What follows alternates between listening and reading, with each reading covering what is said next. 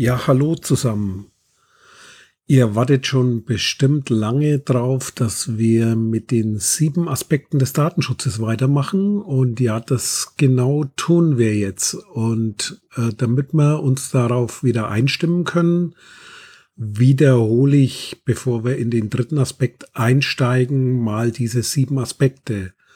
Und zwar geht's los mit dem ersten Aspekt. Das ist der Schutz von personenbezogenen Daten vor unbefugtem Zugriff, unerlaubter Kenntnisnahme, Verarbeitung und Nutzung. Den hat man ja schon abgehandelt.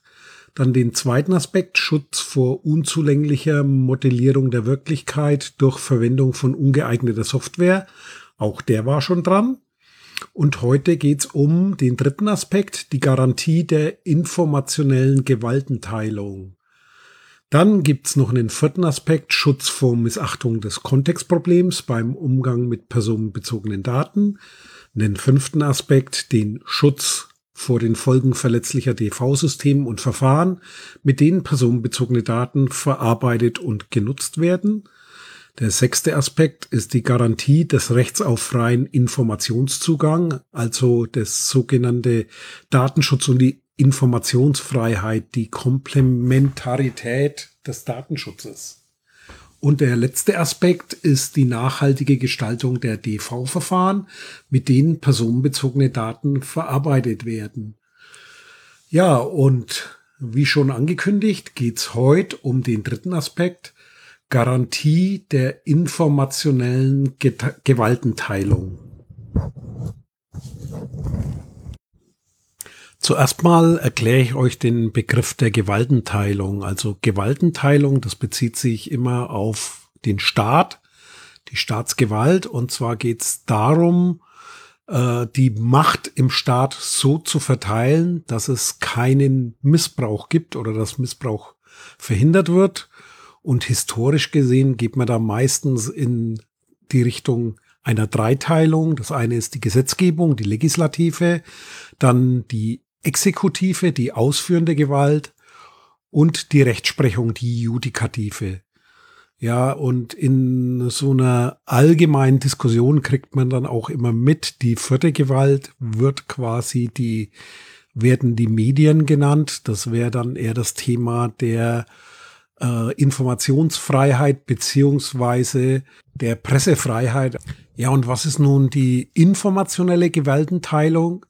Da geht es darum, auch erstmal aus einer staatlichen Sicht zu gucken, wer braucht Daten, wer verarbeitet Daten, wer darf Daten erheben, denn wir haben ja das Verbot mit Erlaubnisvorbehalt, das heißt, es gibt ein Gesetz oder eine Verordnung, die dann festlegt, welche Daten werden zu welchem Zweck eingesammelt und ein Mittel, um auch diese Zweckbindung zu gewährleisten, ist sozusagen der Schutz dass nur diejenigen, die diese Information brauchen, damit umgehen dürfen. Das heißt, wenn ich jetzt ein Einwohnermeldeamt habe, dann gibt es da bestimmte Dinge rund um das Melderecht und genau dort dürfen die Daten verwendet werden, aber nicht grenzenlos weitergegeben werden, nur weil das ja ein Staat ist, ein Land ist. Also muss es da auch eine Grenze geben, um hier Kontrolle auszuüben.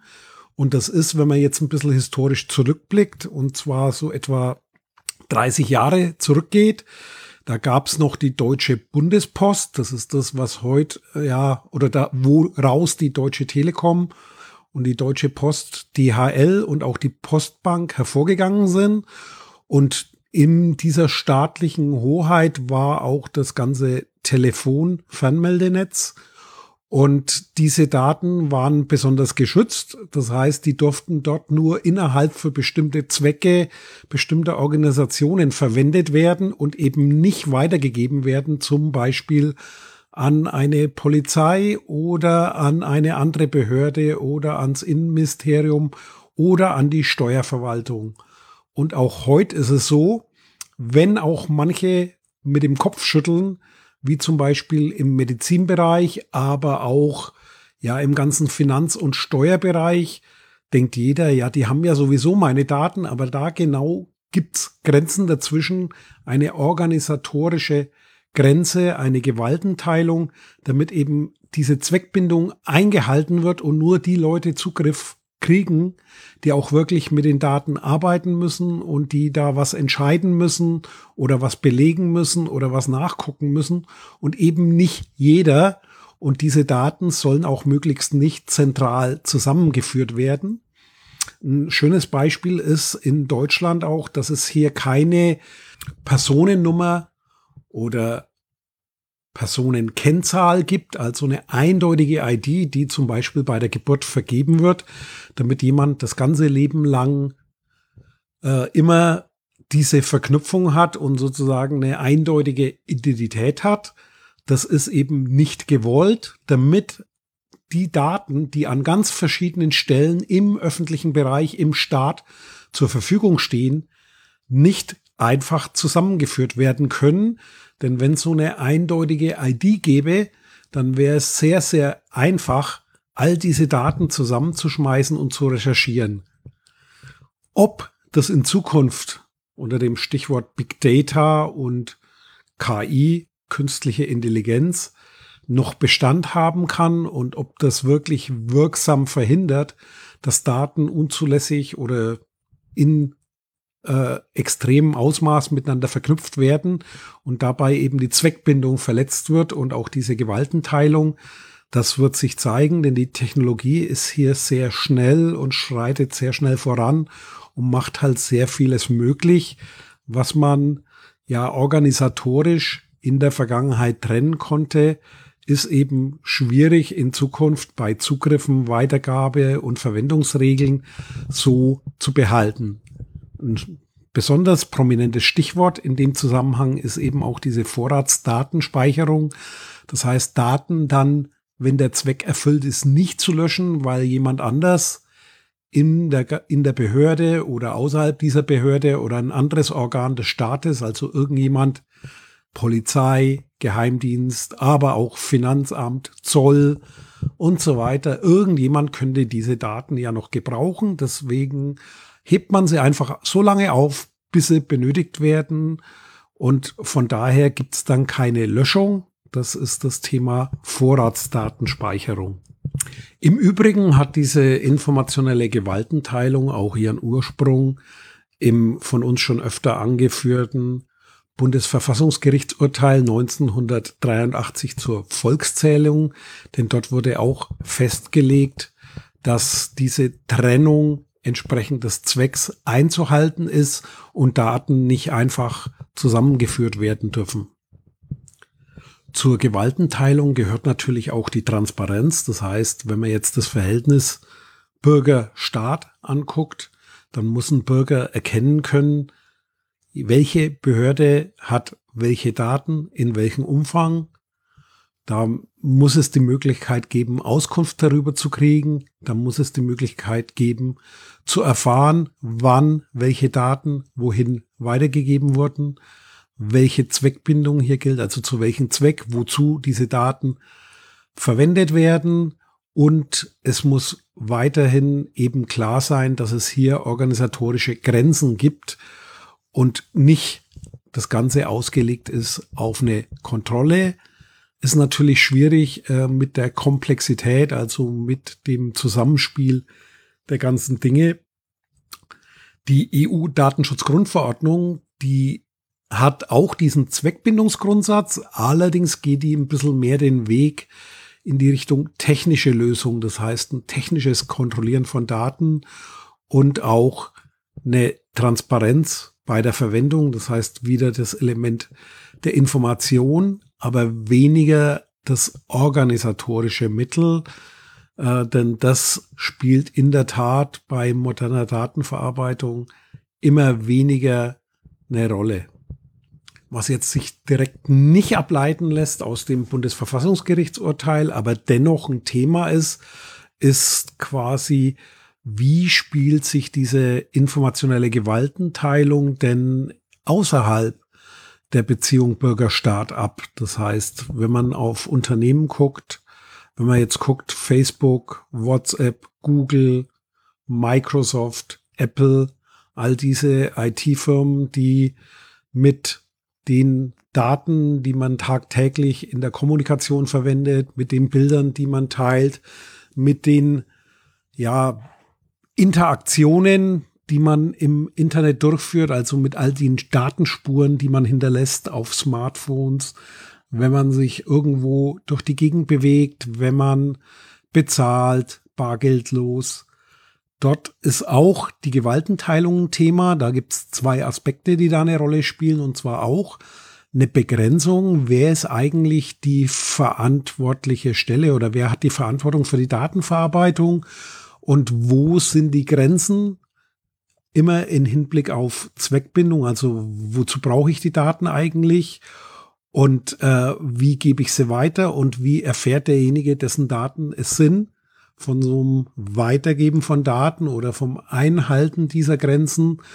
Und das muss jetzt nicht zwangsläufig eine Firmengrenze sein, sondern man muss das durchaus enger sehen, auch innerhalb eines Unternehmens äh, gilt es, diese Gewaltenteilung zu machen. Das heißt, so eine verantwortliche Stelle ist nicht zwangsläufig die ganze Firma oder ein ganzer Konzern, sondern durchaus kleinteiliger zu sehen. Und ein weiteres Element kann auch sein, dass ich sozusagen im Rahmen so einer Selbstkontrolle einen Datenschutzbeauftragten im Unternehmen habe, der sich dann quasi als Anwalt der Betroffenen, also der Menschen, zu denen die Daten gehören, dann dort einmischt und dafür sorgt, dass bestimmte Dinge getrennt werden können. Also wenn man zum Beispiel guckt an bargeldloses Zahlen, wenn ich jetzt so einen Bezahlvorgang mache und äh, ich gehe in den Laden, kaufe mir jetzt ein Eis, dann ist quasi Folgendes, was da passiert. Also ich schließe da erstmal einen Vertrag äh, und der muss eben nicht schriftlich sein, sondern auch so ein ganz normales Geschäft ist ein Vertrag. Das heißt, der Eisverkäufer, der schuldet mir die Ware, also das Eis und umgekehrt schulde ich dem Eisverkäufer dann das Geld für die Bezahlung. Und wenn ich dem das Geld gebe, ist genau dieser Tausch abgewickelt, also Bargeld zum Beispiel gegen die Ware. Und danach ist es eigentlich egal, dass ich das Eis gekauft habe. Was natürlich nicht egal ist, ist, dass der Staat hier noch Steuern verlangt. Das heißt, äh, mir ist jetzt zwar keine Speiseeissteuer bekannt, aber es gibt durchaus äh, Lebensmittel, da gibt es eine besondere Besteuerung. Das wäre jetzt das Thema Alkohol zum Beispiel. Aber auch ganz normal gibt es das Thema Umsatzsteuer, Mehrwertsteuer, dann gibt es eine Einkommensteuer, eine Vermögensteuer, und so weiter und so weiter. Das heißt, dort muss auch irgendwo eine Grundlage da sein, die Steuer zu berechnen. Allerdings, wenn jetzt der Eisverkäufer seine Steuererklärung macht, ist es überhaupt nicht relevant, dass ich ein Eis gekauft habe. Das heißt, er braucht nicht zu wissen, von wem er das Geld gekriegt hat. Und das ist so ein entscheidender Punkt. Und wenn man jetzt an so digitale Bezahlsysteme denkt, also bargeldloses Zahlen, ist so ein Thema, inwieweit kann man das nachverfolgen oder feststellen, wer hat wann was gekauft.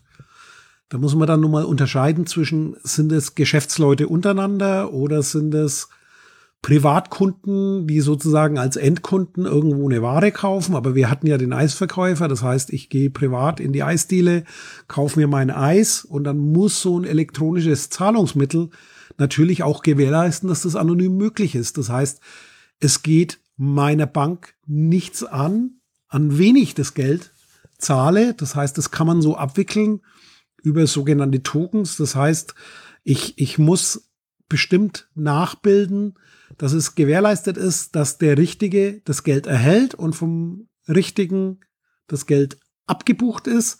Aber auf beiden Seiten ist es nicht notwendig, dass die irgendwo zusammengehören, verknüpft sind und auch die Banken, die im Hintergrund stehen, die sollen nicht in der Lage sein, das Ganze zu verknüpfen, wenn es auch ein großes Interesse zum Beispiel von der Werbeindustrie gibt oder es als Mehrwert gesehen wird, diese Daten dann auch weiter zu verkaufen und dadurch weiteres Geschäft zu generieren. Das ist so ähnlich wie der Aspekt, den ich vorhin genannt habe, mit der Vorratsdatenspeicherung. Tja, und äh, noch länger will ich euch damit jetzt nicht ja in die Theorie einführen. Das war's soweit mal kurz und knapp zu dem Thema informationelle Gewaltenteilung und wir hören uns demnächst wieder, wenn es dann um den vierten Aspekt geht, und zwar den Schutz vor Missachtung des Kontextproblems beim Umgang mit personenbezogenen Daten. Und äh, ja, habe ich jetzt da was vergessen? Ja, wahrscheinlich. Sicher habe ich mal wieder was vergessen. Aber ist ja nicht so schlimm, weil ich habe es ja vergessen. Und tschüss. Dieses Angebot ist keine Rechtsberatung und vollständig subjektiv. Zu Risiken und Nebenwirkungen lesen Sie die Gesetzgebung und fragen Ihren Datenschutzbeauftragten oder Rechtsanwalt.